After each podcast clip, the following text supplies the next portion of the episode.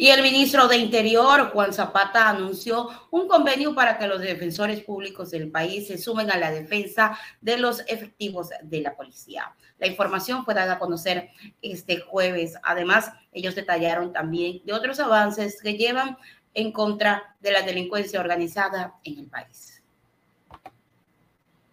Zapata informó que se firmará un convenio para que los defensores públicos del país se sumen a la defensa de los efectivos de la policía en cualquier hora y parte del territorio nacional. Obviamente ya con mayor eh, detalle cuando eh, hagamos esta, pero ya está listo. Significa que ellos a nivel nacional van a tener jueces específicos, perdón, abogados específicamente para la defensa de policías a cualquier hora, en cualquier lado del territorio ecuatoriano, reforzado obviamente con los abogados que puede poner el Ministerio del Interior, la Policía Nacional y sobre todo los profesionales que se graduarán a finales de mayo y que son abogados y que ya eh, con formación policial pues estarán listos para decir. Al policía del país le queremos decir que no está solo, que le daremos todo el apoyo desde el gobierno, el ministerio, eh, la, eh, la Defensoría del Pueblo, el apoyo obviamente jurídico, pero sobre todo tiene el apoyo del país, ayer lo demostraron, y, sobre todo el apoyo de su conciencia, que está haciendo el trabajo que le, tiene que, eh, le toca hacer a un policía en estos momentos críticos de inseguridad del país.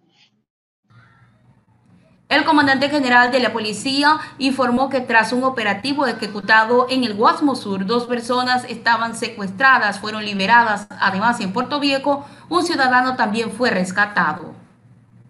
La Policía Nacional de enfrentar también la, extorsión y el, secuestro. Tenemos dos casos que quisiéramos ponerles. Un caso que se realizó en el Guasmo Sur, en el cual eh, el, el día 3 de mayo en el cual había dos víctimas que de nacionalidad ecuatoriana que han sido retenidas, es decir, estaban eh, eh, siendo forzadas a un secuestro. Luego de los trabajos de, la Policía Nacional, hoy están liberadas y, están eh, en, buenas condiciones. Igualmente, Puerto Viejo, otro caso de extorsión que exigía una cantidad significativa de dinero, el 4 de mayo tenemos a una víctima liberada y tenemos dos detenidos mayores de edad y dos menores aislados que participaron en este hecho. Aquí tenemos un vehículo incautado, tenemos vainas percutidas, eh, teléfonos y, droga, específicamente marihuana. Este caso está en proceso también. Eh, con esto queremos darles el mensaje que la Policía Nacional es una institución que está capacitada, que está comprometida, que está trabajando con, con fuerza que es la institución que más entrenada está y que ha hecho una lucha constante contra el terrorismo y hoy en este momento crítico daremos todo el esfuerzo para vencer a la delincuencia. El ministro de Interior aseguró que los índices de violencia disminuyeron en el estado de sección, implementado en las provincias de Santa Elena, Los Ríos y en las subzonas de Guayaquil. Creciendo las muertes violentas entre el 40 y el 50%. Sin embargo, a lo que va de la fecha del día de hoy eh, y ha comparado los 33 días de antes del estado de excepción y ahora en Santa Elena tuvimos 28 muertes violentas, ahora tenemos 12, hay una reducción del 57%. En la subzona eh, del Distrito Metropolitano de Guayaquil tuvimos 243, ahora 205, lo que hay una reducción del 16%.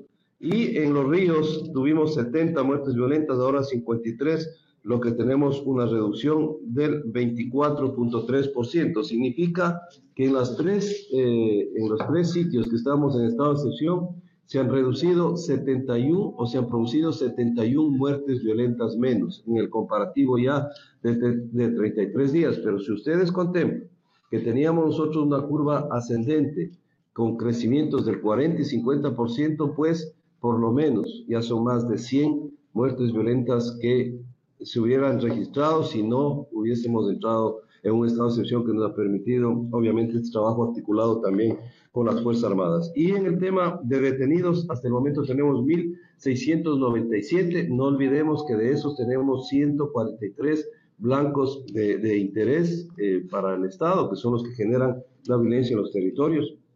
El 60% de los detenidos tienen antecedentes penales, eso es fundamental también que ustedes lo sepan.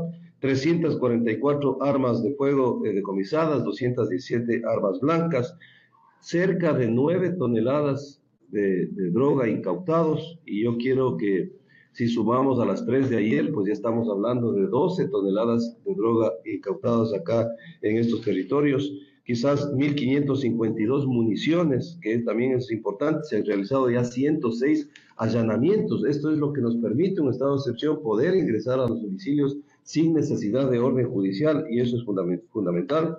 420 eh, terminales eh, celulares, 19.224 operativos, 162.382 vehículos registrados, 152.000 188 eh, personas registradas, 635 motos retenidas, 100...